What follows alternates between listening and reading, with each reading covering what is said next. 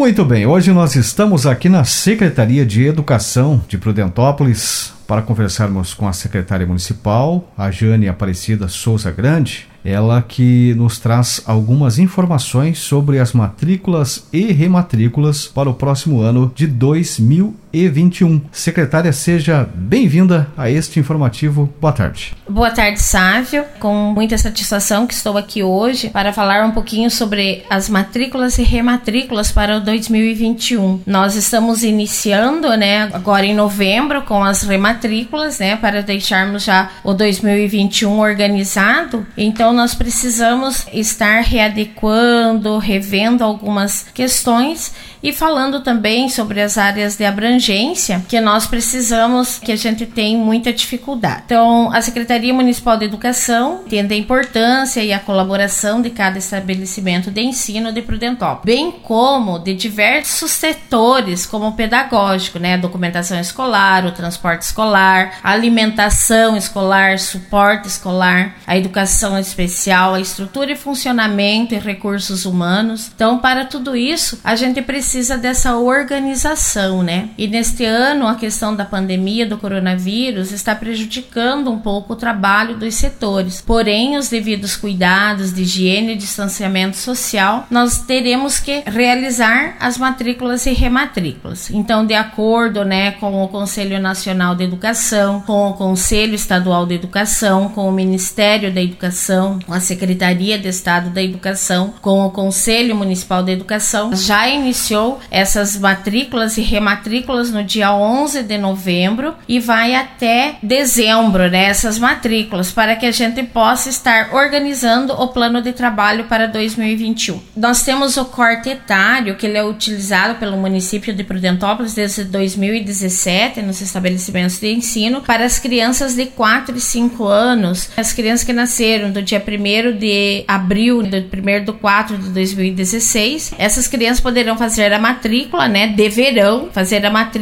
quem completar 4 anos de idade até dia 31 de março. E os de 5 anos também, né? Quem nasceu em 2015, ela também que completará 5 anos até 31 de março. As crianças de 4 e 5 anos, eles é obrigatório, né, o ensino. Então, de 4 anos até 9 anos, né, no ensino fundamental fase 1, ele é obrigatório, né, na educação básica. Então, por isso, nesse momento a gente está assim alertando os pais, pedindo para que façam, vão até a escola mais próxima de sua residência para fazer essa matrícula. As crianças que os pais desejam matricular de 0 a 3 anos, né, no ICMEIs, poderão estar procurando a secretaria Secretaria de Educação para fazermos a matrícula aqui na secretaria, vendo as vagas disponíveis que a gente tem. Nós não sabemos como ficará esse ano de 2021, ano letivo, se nós teremos as aulas presenciais ou remotas, mas a gente necessita neste momento estar né, organizando e fazendo essas matrículas. Então, o que que o pai vai precisar, né? O que que os pais, o pai, a mãe ou o responsável para essa criança precisará levar até a escola escola caso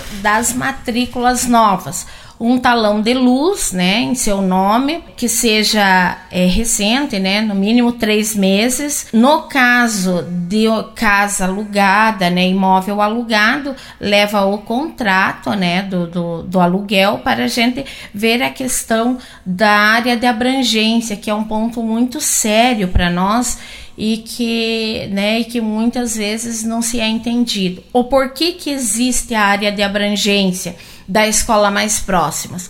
Para a não superlotação na escola. De repente, uma escola está superlotada e a outra tem pouco aluno. Então, esse georreferenciamento, essa área de abrangência, é uma organização para que todas as escolas né, tenham um número de alunos que não superlote as salas de aula. Por isso, a gente pede a consciência dos pais, a consciência dos responsáveis Todas as nossas escolas no município são de excelente qualidade. O material é tudo, né, igual, todo mundo tem a mesma, as professoras todas recebem as mesmas formações, então não existe o um melhor estudo para A ou B, são todas escolas da mesma é, qualidade de ensino. Por isso a gente pede para os pais que vejam a sua área de abrangência para estar fazendo essa matrícula. Está certo. Quero então agradecer à secretária de Educação aqui do município, Eugênia Aparecida de Souza Grande, pelas informações.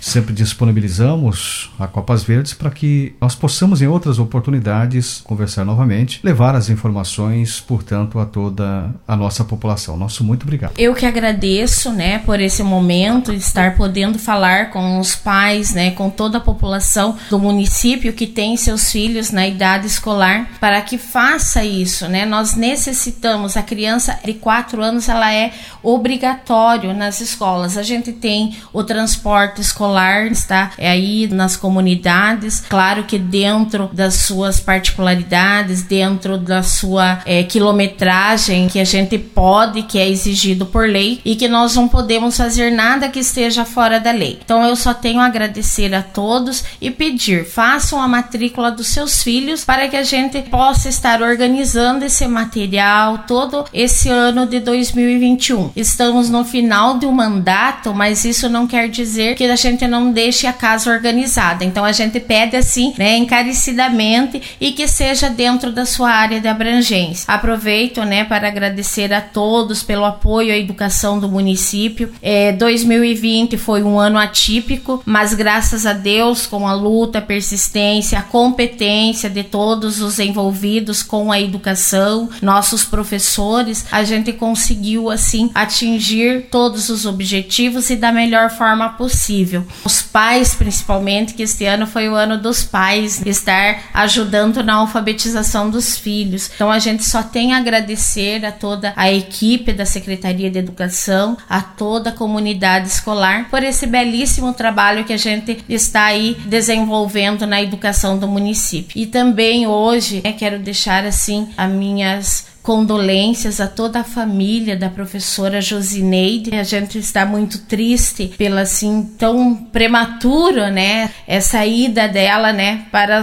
o colo de Nossa Senhora. Que Deus esteja confortando toda a família e toda a educação do município. Hoje estamos todos em luto, né? Então que Deus abençoe a todos nós, né? Ela foi e será sempre uma grande professora, com cuidado com as crianças, sempre preocupada com o melhor. Então a gente, né, quer agradecer assim por todo o trabalho que ela fez pela educação do município.